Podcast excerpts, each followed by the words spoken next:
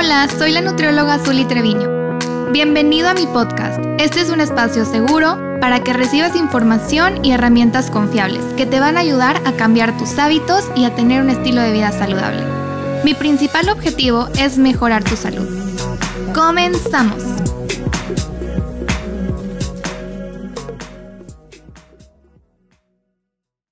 Desde hace muchos años se ha dicho que el progreso se mide únicamente en la cantidad de kilos que perdemos. Y por ello muchas veces nos preocupamos mucho, mucho, mucho por llegar a un peso establecido. De esta manera nos estamos esclavizando únicamente a un número. La realidad es que a la hora de mejorar la composición corporal no nos interesa perder peso, lo que nos interesa es perder grasa. Que no lleguemos a un número específico en la báscula no significa que no estamos progresando o que tu ejercicio o dieta no está funcionando. Hay momentos en los que puedes perder grasa, pero ver en la báscula que tu peso ha aumentado, y esto pasa, por ejemplo, en el ciclo menstrual. El peso puede cambiar o aumentar por mil razones, y lo mejor de todo es que no afecta el progreso de la persona pero muchos casos sí afecta al estado emocional, ya que los pacientes se desaniman al ver solamente que el número está aumentando lo que está marcando en la báscula. Hay mucha controversia acerca del índice de masa corporal. Hace tiempo se usaba como un parámetro, como un índice que marcaba si estabas en sobrepeso, en normopeso, en obesidad. Y decía que si el índice era menor a 18.5, estabas en bajo peso o desnutrición. Si el número era entre 18.5 y 24.9, estabas en un peso normal y de 25 a 29.9 sobrepeso y de 30 en adelante estás en obesidad. Pero esta medida no es el mejor indicador ni actualmente se debe tomar como un diagnóstico o un resultado absoluto. El cuerpo se compone de muchas cosas, entre ellas fluidos, huesos, músculo, agua y minerales. Muchos de estos componentes pueden llegar a alterar el peso de una persona, pero no necesariamente dañando su salud o aumentando la grasa. Por ejemplo, si una persona mide 1,70 y pesa 80 kilos, puede salir que está en sobrepeso, según el IMC, pero si este mismo peso y estatura lo tuviera un hombre con más músculo y menos grasa, su interpretación sigue siendo la misma, el de una persona con sobrepeso. Cuando lo que estamos viendo es una persona que se ejercita mucho, que tiene un cuerpo atlético, y para esto tenemos que analizar otros factores que pueden ayudarnos a distinguir si una persona verdaderamente sufre de sobrepeso u obesidad o realmente es un dato erróneo. En resumen, dos personas que miden y pesan lo mismo pueden verse completamente diferente y tener una composición corporal muy distinta. Puede que alguien tenga 20% de grasa y la otra persona 50% de grasa, por lo cual su apariencia va a ser totalmente distinta, ya que la grasa ocupa más espacio que el músculo. Y también otra cosa muy importante es que quien tiene 50% de grasa está más predispuesto a muchas enfermedades como las enfermedades cardiovasculares.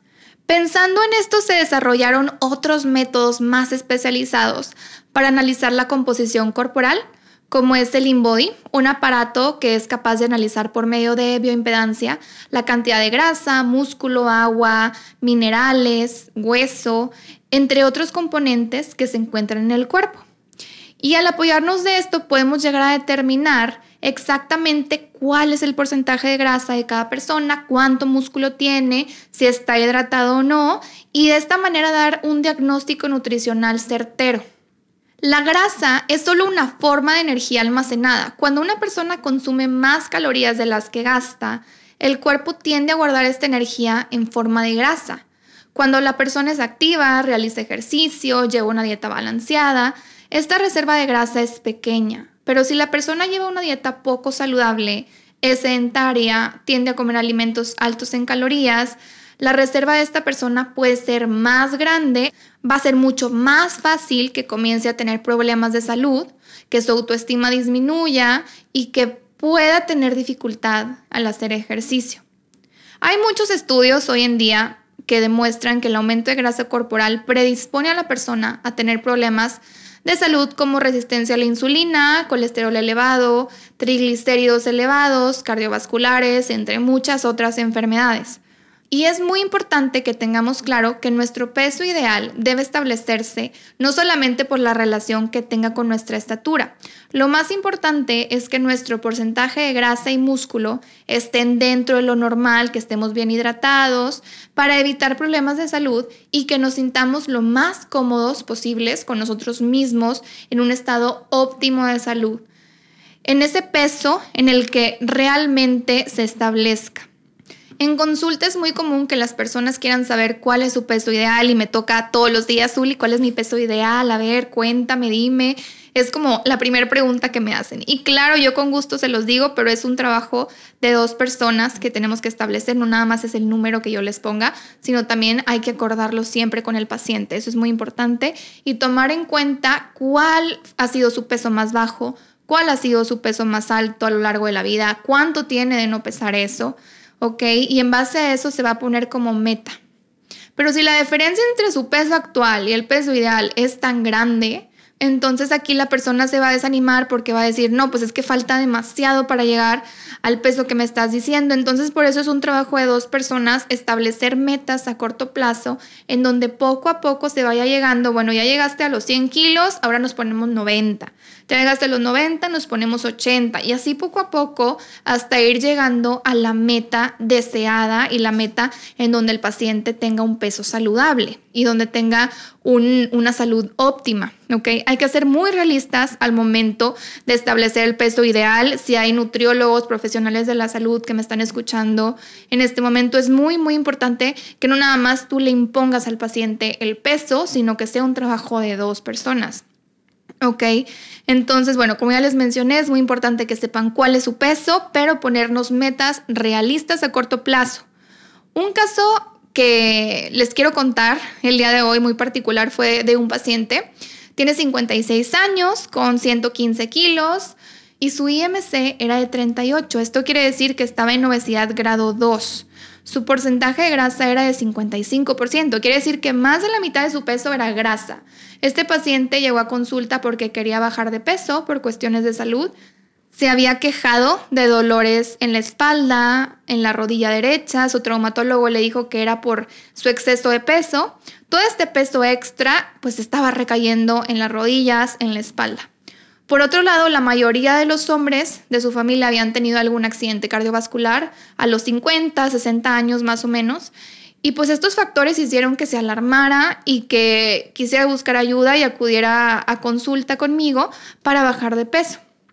Durante la consulta me empezó a mencionar que han sido muchas las veces en las que ha intentado perder peso, pero no lo había conseguido por muchas causas. Una de ellas era pues que se desesperaba mucho de ver la meta muy muy lejana y que perdía poco peso realmente cada semana.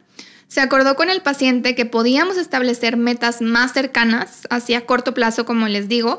No es necesario tener una meta tan extrema de 100 kilos desde un inicio.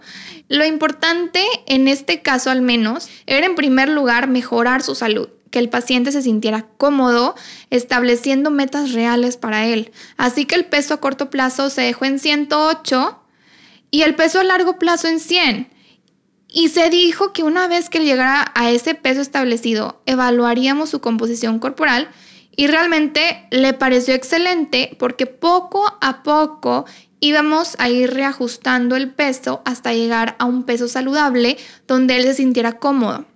Ahorita el paciente ya logró su meta final de peso y esto fue gracias a que pudo ver metas a corto plazo. Lo que lo motivó al cambio tan radical de salud que ha experimentado es que lo pudo ver como un estilo de vida, que las personas en su entorno constantemente notan el cambio tan impresionante, lo motivan para seguir manteniendo pues estos hábitos, su espalda y su rodilla han dejado de dolerle, ha notado cambios positivísimos en su salud.